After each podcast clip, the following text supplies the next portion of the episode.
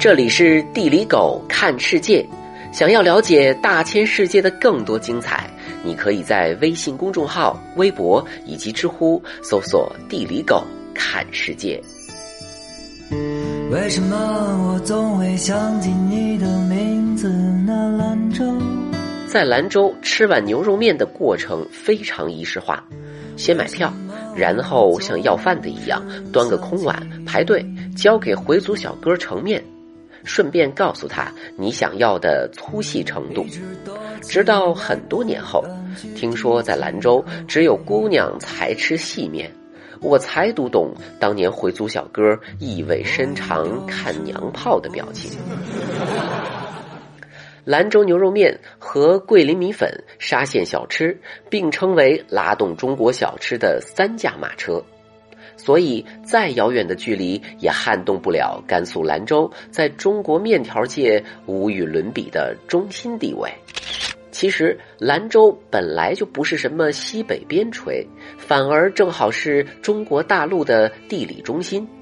甘肃省以甘州和肃州而得名，元代首次设为行省，治所在甘州，就是今天的张掖，而肃州也就是今天的酒泉。直到清代，兰州才确立了省会地位。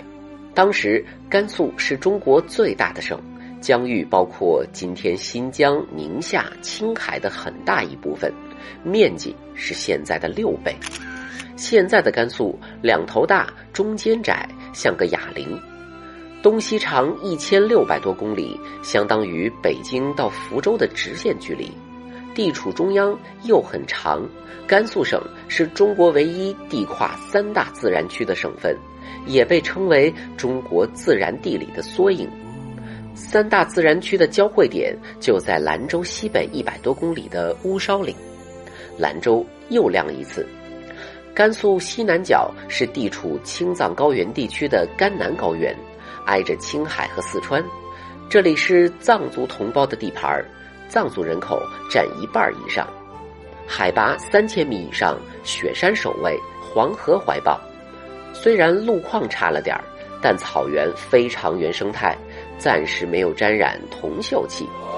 黄河发源于青海，在甘南围绕着马曲县完成了人生第一次拐弯，奔腾北上。马曲就是黄河的藏语。甘肃东南部地区属于东部季风区。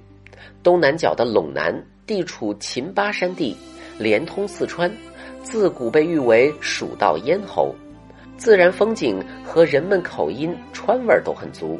九寨沟曾经就归属陇南，这里属于长江流域，白龙江两岸可以种橘子，水稻一年两熟，但是断裂带多，新构造运动强烈，加上降水集中。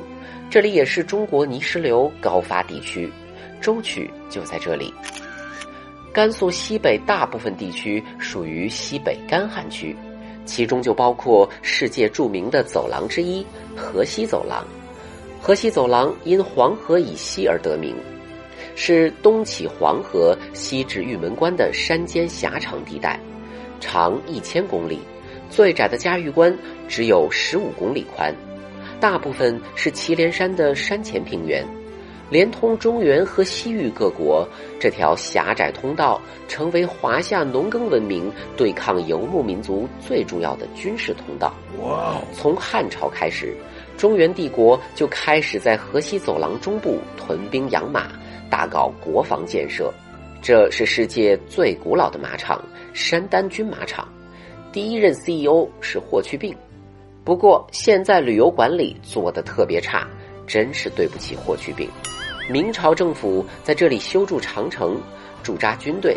嘉峪关是万里长城的最西端，河西走廊是甘肃最干旱的地区，敦煌的年降水量只有三十八毫米，大概是南方一场大雨的量吧。眼看着月牙泉都要干了，虽然干旱。但祁连山的雪水汇成几条重要河流，灌溉出一串绿洲。至今，这里都提供甘肃全省百分之七十的商品粮、百分之百的棉花和一半的瓜果蔬菜。因为能在漫漫沙漠戈壁中得到绿洲补给，这个狭窄走廊还成为中国和世界做生意的康庄大道。走廊上的绿洲城市，个个都商贾云集，夜夜笙歌。隋唐时期的凉州，也就是今天的武威，那可是梦幻之都，比香港还香港。隋炀帝在这里开过万国大 party，唐僧见过这种大世面的人路过，都要问要不要这么奢华。中国旅游标志马踏飞燕就出土于这里，被称为古典艺术的最高峰。也因为丝绸之路，胡萝卜和石榴这种新鲜玩意儿传入中原。新的文化信仰也源源不断融入中国。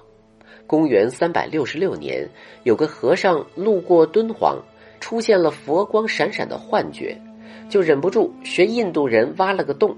当年印度僧侣习惯挖个洞修行，随着佛教文化更多从印度传入中国，去敦煌的洞里画画，成为人们表达信仰的新风潮。这个流行趋势。延续了一千年，跨越多个王朝，一共挖了莫高窟在内的八百多个洞，画了无数佛祖和金刚，莫高窟就真的成为一个荒芜沙海里的玄幻梦境。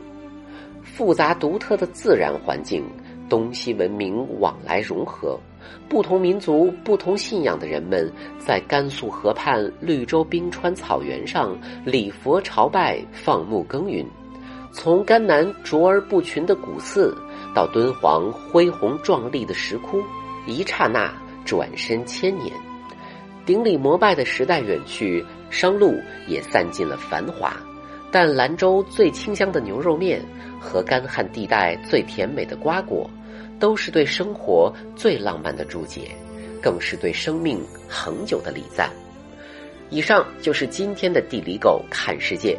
别忘了，想要了解大千世界的更多精彩，你可以在微信公众号、微博以及知乎搜索“地理狗看世界”。兰州抱起我颤抖的身躯，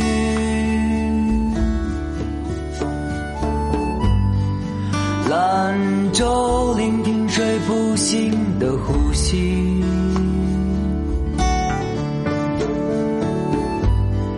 兰州陪伴我生长的坚强的外衣，兰州，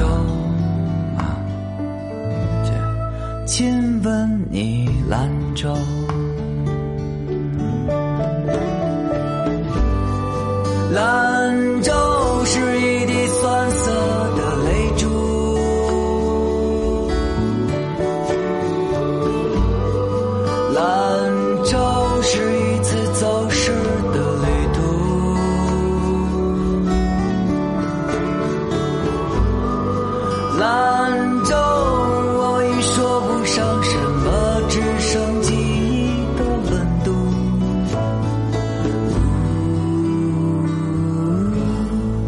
再见了，蓝。